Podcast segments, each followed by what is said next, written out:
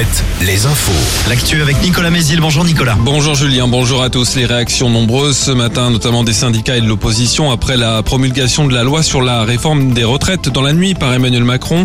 Quelques heures seulement après la décision du Conseil constitutionnel qui a validé l'essentiel du texte. Emmanuel Macron qui pourrait euh, s'exprimer dès lundi soir selon BFM TV. Plusieurs euh, rassemblements spontanés. Hier soir, parfois émaillés d'incidents. Trois personnes sont en garde à vue à Rennes. Le procureur précise que ces suspects ne sont pas liés au feu allumé devant un commissariat et le couvent des Jacobins. Rennes où un nouveau rassemblement est prévu cet après-midi. Deux hommes mis en examen et placés en détention provisoire hier dans l'enquête sur la mort de Leslie et Kevin dans le sud de Sèvres. Trois suspects sont déjà incarcérés depuis un mois et demi dans cette affaire. Les corps du jeune couple avaient été retrouvés début mars en Charente-Maritime, plus de trois mois après leur disparition. Six blessés, dont deux graves hier soir à Bordeaux. Un automobiliste de 32 ans a foncé dans la foule après avoir perdu le contrôle de sa voiture alors qu'il participait à une course sauvage dans un quartier du nord de la ville. Il a tenté de prendre la fuite avant d'être arrêté et placé en garde à vue avec ses trois passagers.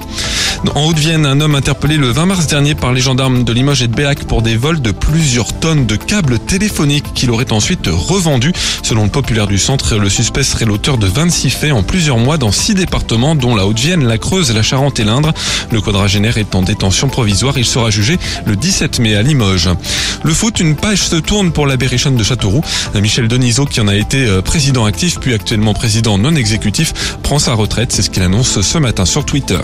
Sur les terrains, Rennes accueille Reims ce samedi en Ligue 1 avant le choc à 21h. Le leader, le PSG, reçoit Lens, le deuxième en Ligue 2. Bordeaux joue à Metz tout à l'heure, Laval à Rodez, Niort à Valenciennes, Guingamp accueille Amiens.